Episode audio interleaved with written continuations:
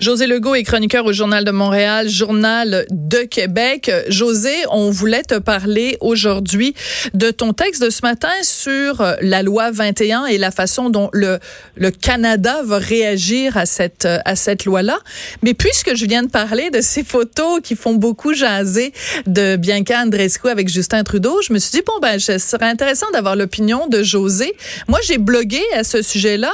Toi, tu as lu mon blog, oui, t'es pas d'accord. J'ai lu ton texte. T'es pas d'accord Ben, avec moi. C'est pas, ben, c'est pas la même perspective. Euh, bon, premièrement, les réactions sur les médias sociaux, je pense que en campagne électorale, il faut faire attention, hein, parce que il y a des spins partisans aussi qui partent de tout port, tout côté là, euh, à propos de tous les chefs de parti. Euh, j'ai bien regardé les photos. Moi, j'ai pas la même perspective, Sophie, parce que bon, je connais Justin Trudeau pas euh, pas personnellement là, Ouais. mais j'ai quand même interagi avec lui depuis, depuis de nombreuses années. Imagine, je l'ai rencontré pour la première fois à CKC. euh, ça fait longtemps quand Justin Trudeau avait une chronique les vendredis matins. Hein?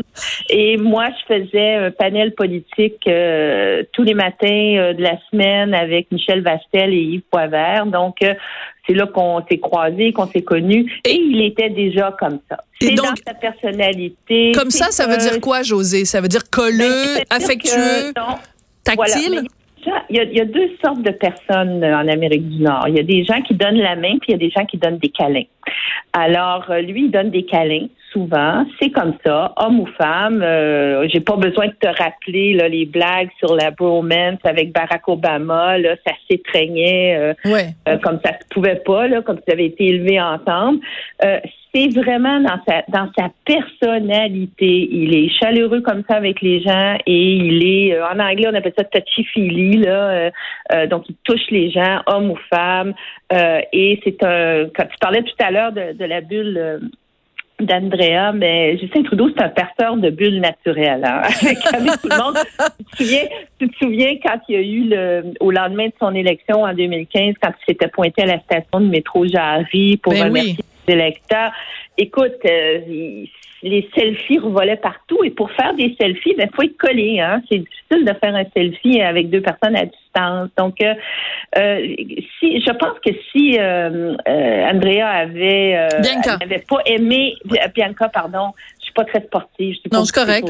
Mais si Bianca euh, n'avait pas apprécié faire percer sa bulle, euh, elle se serait tout simplement euh, discrètement éloignée. Euh, je pense que c'est parce qu'elle devait sentir qu'il n'y avait rien d'illicite là-dedans, que c'était Justin Trudeau, il était bien enthousiaste et il est comme ça. Pour ce qui est d'Andrew Scheer, ben c'est sûr que si, la- si Andrew Scheer faisait quelque chose comme ça, ça paraîtrait beaucoup plus étrange parce qu'il ne le fait jamais. Mais c'est pas dans son caractère. que ce soit. Non, Oui. pas du tout. Euh, et si c'était Donald Trump, ben là, on est complètement dans une autre catégorie. C'est quelqu'un qui, euh, qui a harcelé de nombreuses femmes, qui en a été accusé. Euh, donc, on n'est pas du tout dans le même contexte. Mais- C'est mais, pas, José- c'est- pour ça que ça me choque pas plus qu'il faut. Là. OK. Quand même, il faut rappeler que dans le cas de Justin Trudeau, puis c'est une chose dont les médias québécois ont très, très, très peu parlé, alors que du côté anglais, ça a été beaucoup, beaucoup discuté. Euh, Il y a une journaliste euh, qui lui a, euh, qui l'a, bon, accusé. J'hésite à utiliser ce mot-là parce que c'est un terme plus légal. Oui, qui est, mais qui- oui, qui est juridique, oui.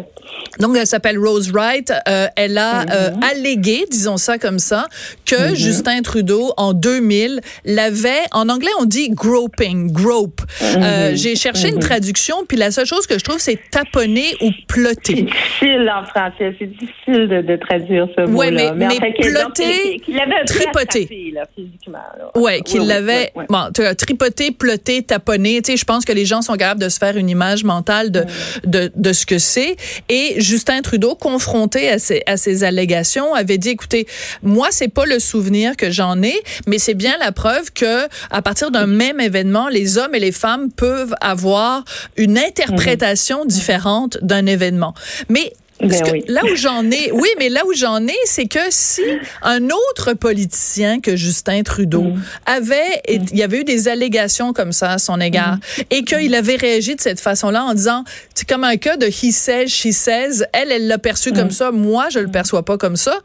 Ben, il- cet autre politicien-là se serait fait tomber dessus par les féministes. Mais Justin Trudeau Ben a un, un free ride, un passe-droit auprès des féministes canadiennes. Moi, ça me frappe. Mais premièrement, Sophie, en toute amitié, là, il n'y a pas les féministes, il y a des féministes. Là, euh, Oui, mais dans les médias, les- mettons. Tout le monde passe pas. Mais oui, mais à un moment donné aussi, il faut faire la part des choses face à Justin Trudeau. Comme je dis, Justin Trudeau, euh, son explication était peut-être puérile, mais c'est arrivé il y a 18 ans, puis il n'y a, pas eu d'accusation criminelle, mais à notre connaissance, il n'y a pas eu d'autres cas. Et lorsque dans son propre caucus, hein, tu te souviens, quand il était quand, il Oui. est premier- quand il est devenu premier ministre, il a même exclu de son caucus Tout à fait. euh, deux députés C'est un très bon hommes point. qui, Oui. qui eux avaient été euh, c'était plus que des allégations là, euh, de, de, de harcèlement, etc. Donc, il n'a pas hésité deux secondes. Et il a été au contraire très critiqué pour ça. hein. Ouais. Euh, beaucoup dans les médias canadiens anglais, on avait dit qu'il avait agi trop vite, euh, qu'il n'avait avait pas respecté la présomption d'innocence. C'était l'autre extrême. Et puis, sur le fond, il avait raison. Il, il- il fallait qu'il exclue ces deux hommes-là de son Ouais. caucus. C'était pas acceptable comme comportement, euh, que ça aille en cours ou pas. Euh, donc, euh, c'est pour ça. Moi, je, moi, je ferais, euh, je, je proposerais humblement de faire la part des choses. Euh, Ouais. euh, je, je pense que Bianca va survivre. Ah oui, oui, non, mais elle va survivre, c'est sûr. De toute façon, euh, ça dépend. Oui. Il y a des photos où elle a l'air de, de, de- d'être à l'aise, d'autres pas à l'aise, mais tu sais, on y posera la question. À un moment donné, elle va, elle va, elle va donner des entrevues aux médias francophones. Régent Tremblay, dans Mais le Journal de Montréal, soulignait qu'elle n'avait donné aucune entrevue à des médias francophones. C'est quand même un, un gros scandale. Donc, à un moment donné, elle va peut-être nous parler, nous, les Franco, Oui. puis elle va peut-être pouvoir euh, s'expliquer là-dessus. Mais je reviens juste sur un dernier point avant qu'on passe à notre autre euh, sujet, si tu le permets, José. Puis je trouve que tous tes arguments. Sont, sont très valides. Puis je trouve que c'est une discussion extrêmement, extrêmement intéressante et, et, euh, et euh, éclairante. J'adore ce genre de discussion. Tu as commencé, tu as commencé, euh, non parce qu'on est, on peut tout à fait, toi et moi, pas être d'accord du tout, écrire pour le même journal et avoir des opinions Ben oui. tout à fait opposées et le faire dans le respect. Je m'adresse ici, bien Ben, sûr, à fait. à, Oui, à oui. Catherine Dorion qui pense que, en tout cas, bon, bref. Mais tu disais, tu disais, euh, José. Bonjour, Catherine. Bonjour Catherine qui peut-être nous écoute.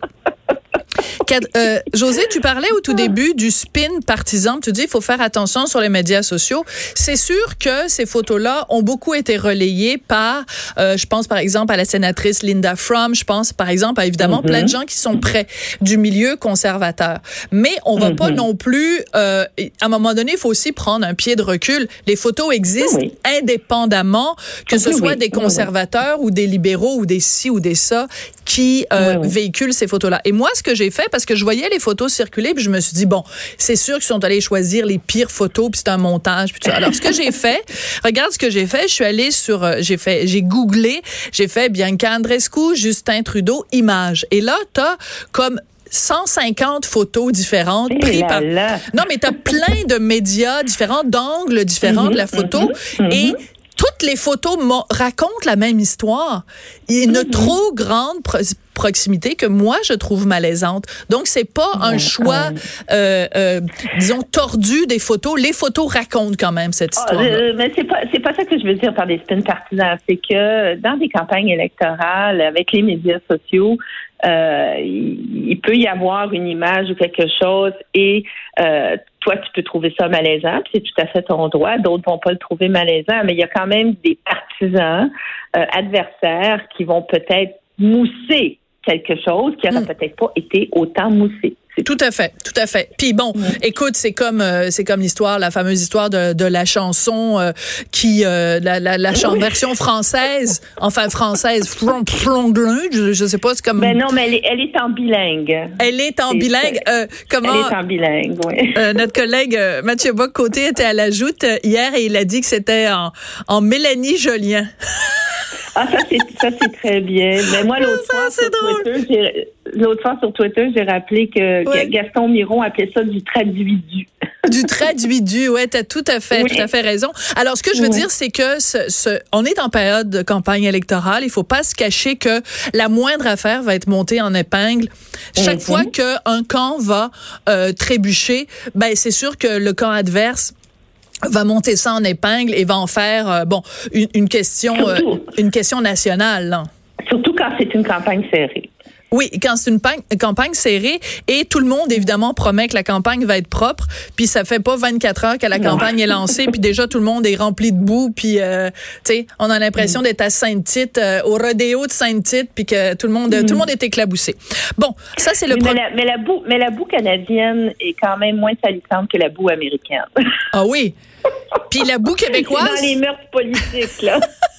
Puis la boue québécoise, tu la situes comment quelque ah, part? C'est la même chose. C'est la même chose. Je pense qu'on n'est pas très, euh, heureusement qu'on n'est pas très lanceur de boue. Puis lorsque c'est de la boue, elle, elle se lave facilement. Elle se lave facilement. Écoute, je voulais revenir sur ta chronique euh, de ce matin dans le journal. Ça s'intitule Un sacré beau pion euh, politique. Et c'est très important ce que tu fais ce matin, c'est que tu nous remets toute la question de la loi 21 et de savoir si les chefs politiques vont ou non euh, contester la loi 21. Tu remets tout ça dans un contexte purement juridique en disant de toute façon, c'est la charte, c'est les juges qui vont décider. C'était important de faire ce rappel-là. Ben, C'est-à-dire que c'est factuel et, euh, et c'est pour ça que je fais la comparaison parce que moi j'ai travaillé beaucoup depuis l'université sur la question linguistique, la loi 101. Donc après l'adoption la Charte canadienne des droits et libertés en 82. Euh, la Charte a complètement changé la donne au Canada euh, et, pour ce qui est des, de la capacité des gouvernements provinciaux, dont le Québec, euh, de légiférer, entre guillemets, à leur guise.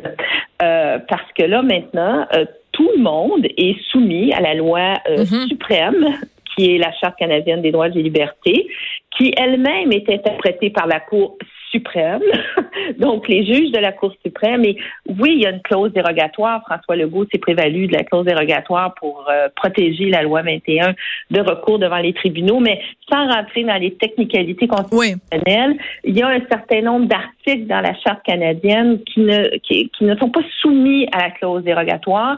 Et c'est sur la base de ces articles-là que des contestations ont lieu et vont avoir lieu. Donc, il se pourrait, on ne le sait pas, mais il se pourrait que euh, en bout du processus, rendu à la Cour suprême, il y ait des parties de la loi 21 qui soient invalidées.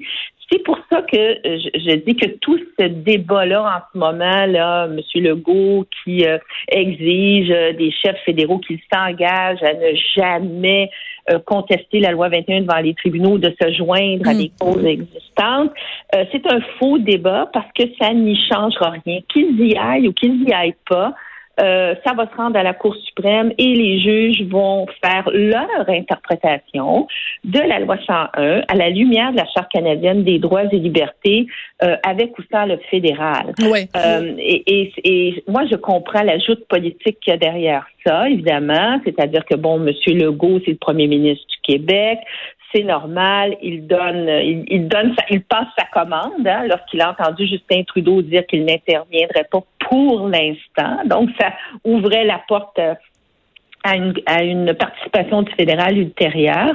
Euh, et là, il l'a répété encore aujourd'hui. En fait, il le répète depuis le jour 1 de la campagne. Tout à fait. Mais quand il fait ça, M. Legault, qu'est-ce qu'il fait? Bon, il s'adresse à son électorat. Il dit, voici, je suis le premier ministre du Québec, je suis nationaliste, je défends les intérêts du Québec et euh, j'exige ceci des chefs de parti. Mais moi, je pense qu'il sait très bien qu'il ne l'aura pas, sauf des conservateurs. Mais les conservateurs, tout en disant ça, euh, ça change rien que les conservateurs non plus n'y aillent pas. non, parce que tu le dis, c'est avec la charte de toute façon. Ça va, ça va procéder de toute manière. Mais, mais ça, c'est ça, mais ça, c'est difficile à c'est difficile de briser euh, euh, une perception quand ça s'installe dans l'opinion publique.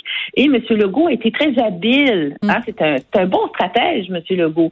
Il a été très, très habile à installer, dès le premier jour de la campagne, cette perception à l'effet que euh, le Québec peut décider seul euh, ou c'est sa, responsabilité exclusive de décider de ce, que, de ce que le gouvernement appelle la laïcité.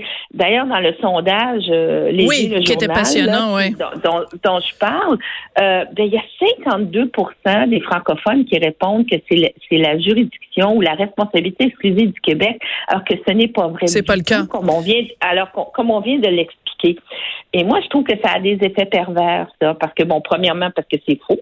Euh, deuxièmement, euh, parce que ça crée cette illusion-là chez, chez ces francophones-là que, euh, il que le Québec a un pouvoir qu'il n'a pas dans les faits. Mais... Je vois pas ce que ça pédagogique de faire croire aux Québécois qu'ils ont un pouvoir qu'ils n'ont pas. Oui. Et et, ça, et ça, ça finalement, ça, ça, leur fait oublier que, que, encore une fois, que le fédéral intervienne ou pas, ça va procéder jusqu'à la Cour suprême. Et, et là, qu'est-ce qui va se passer? Seul Dieu le sait, puis le diable sans doute. Là. oui. Mais en même temps, est-ce que c'est pas une façon de euh, je, mets des mots dans leur bouche, puis c'est pas ça qu'ils ont dit évidemment, mais est-ce que c'est pas une façon euh, de faire passer le Québec un peu comme une victime, c'est-à-dire oh ben tant que euh, ça va être papa Ottawa qui décide, on sera pas entièrement libre et entièrement autonome, donc euh, sous-entendu ben on serait tellement mieux si on était tout seul puis qu'on n'avait pas à demander la permission à Ottawa pour faire ce qu'on veut faire du point de vue de qui, tu veux dire, de M. Legault? Ben, même de M. Legault, parce que bon, il y a plein de gens qui disent que finalement, ce qui est en train de se passer en ce moment, c'est en train de, de mener peut-être certains Québécois qui euh, étaient un peu endormis sur leur laurier à se réveiller puis à se dire, tabarnouche, tant qu'on n'aura pas notre propre pays, on pourra pas justement les chivérer pour des choses aussi importantes que la laïcité. Oui, moi, je, mais moi, en, toute humilité, je crois pas du tout à cette hypothèse-là. D'accord. bon, M. Legault a quitté le PQ hein, euh, en, en, 2009. Il a créé son propre parti qu'il disait au début ni souverainiste ni fédéraliste, tu te souviens? Uniquement euh, nationaliste, voilà, c'est ça. Non, non, non, il n'utilisait même pas le mot nationaliste au début. Il disait que c'était une, co c'est une coalition. Coalition, oui. Coalition Avenir Québec. Donc, il y avait des souverainistes et des fédéralistes qui faisaient que le parti était ni souverainiste ni fédéraliste. Mais avec les années, euh, le, parti a eu un relooking, hein, si on peut dire, mm. bon, et, et s'est dit là nationaliste mais fédéraliste, c'est-à-dire que euh, il accepte l'appartenance du Québec à l'intérieur du Canada. Et même ce matin, M. Legault disait qu'il voulait que le Québec euh, soit un leader au sein de la Fédération canadienne. Donc, moi, je, moi, je, je, je le crois. Je, je, mm. je, je, ne lui prête pas des, je ne lui prête pas des de sombres pensées là. Euh, caché. Un agenda caché, il, oui. Il va, il va faire la souveraineté par la porte dans l'arrière. Euh, S'il avait voulu faire ça, il serait, il serait resté au Parti québécois. Euh, donc, c'est un choix qu'il a fait. C'est le choix que la population, en tout cas, 37% de l'électorat a approuvé à la dernière élection. Euh, et c'est cette c'est cette vision-là qu'il développe depuis ce temps-là. Euh, et, et, là, ses demandes aujourd'hui s'inscrivent aussi dans sa vision euh, nationaliste et fédéraliste. Mais comment tu interprètes alors un autre euh, sondage qui est euh, que, qui donne donc euh, quand même un, de, un, fort appui à Justin Trudeau au Québec, alors que alors que il dit qu'il il ferme pas la porte, en tout cas, à la possibilité de contester une loi qui a été adoptée par un gouvernement majoritaire et que 70 des Québécois aiment. Donc, les Québécois, ils disent, ils parlent un peu des deux côtés de leur bouche. On aime la loi sur la laïcité, on est d'accord avec, 70% d'entre nous sommes d'accord avec, mais on va voter pour un gars à Ottawa qui laisse entendre que, il, premièrement, il aime pas la loi 21, puis deuxièmement, il va peut-être euh, faire quelque chose pour lui, lui faire un croche-patte. C'est un peu contradictoire. Ben, tu sais, Sophie, moi, j'ai l'âge de me souvenir euh, de, plusieurs commentateurs et politologues au Canada anglais qui disaient toujours, et qui probablement le pensent encore, qu'au Canada, l'électorat québécois était le plus sophistiqué de tous les électorats. Ah. Dans le sens suivant, c'est que euh, l'électorat en général fait la distinction entre le palier euh, québécois ou provincial bon, euh, et fédéral. Hmm. et on a même vu, tu te souviens à l'époque, les, les, Québécois votaient massivement pour Pierre Trudeau, le père de Justin, au fédéral, tout en votant pour le Parti québécois de René Lévesque au Québec. il n'y avait pas plus grande contradiction. Le grand écart, ouais, vraiment le grand écart. Ben oui, parce que là, il y avait même un combat. Là, il y avait ces, deux leaders-là étaient en combat. Un voulait la, souveraineté du Québec, l'autre voulait la combattre. Donc euh, là, on est on est même plus dans ce dans ce combat-là. Euh, et ça a été la même chose en 2015, hein, lorsqu'il y a eu euh, toute la question du niqab là, pendant ben la, la, la, campagne électorale. Il s'est passé quelque chose de surréaliste. Tom Mocker et Justin Trudeau avaient exactement la même position. Absolument. Euh, et c'est Tom Mocker qui a mangé une claque derrière la tête de l'électorat et ça a passé pour Justin Trudeau. Pourquoi? Ben justement parce que euh, il y a personne au Québec qui va penser pendant deux secondes que Justin Trudeau n'est pas l'héritier de la vision de son père sur mm. plusieurs euh, questions, dont le multiculturalisme, etc., etc. Tandis que Tom Mulcair euh, était perçu par beaucoup de Québécois francophones comme étant peut-être plus nationaliste qu'il l'était dans les faits. Hmm. Alors, lorsqu'il a pris cette position-là, il a déçu beaucoup de monde. En effet. Tandis que Justin Trudeau, il n'y avait pas de surprise. C'est ça, on s'attendait à ça. Comme cette fois-ci, il n'y a pas de surprise. oui. José, merci beaucoup. Puis écoute, euh, j'aime ça quand on n'est pas d'accord. On n'est ben, on n'est pas d'accord euh, de manière extrêmement civilisée. Puis ça, c'est ben moi j'appelle ça un vrai, moi j'appelle ça un vrai débat. Ben tout à fait. ben c'est pour ça. Donc j'adore avoir des vrais débats avec toi, José Legault, chroniqueur au Journal de Montréal, Journal de Québec. Merci beaucoup, José. À la prochaine chicane. Merci, Sophie. Bye bye. Après la pause, on va parler de des Raptors de Toronto qui, en collaboration avec la compagnie Nike, ont mis sur le marché la semaine dernière un hijab à leur effigie. On en parle avec Leila Lesbeth après la pause.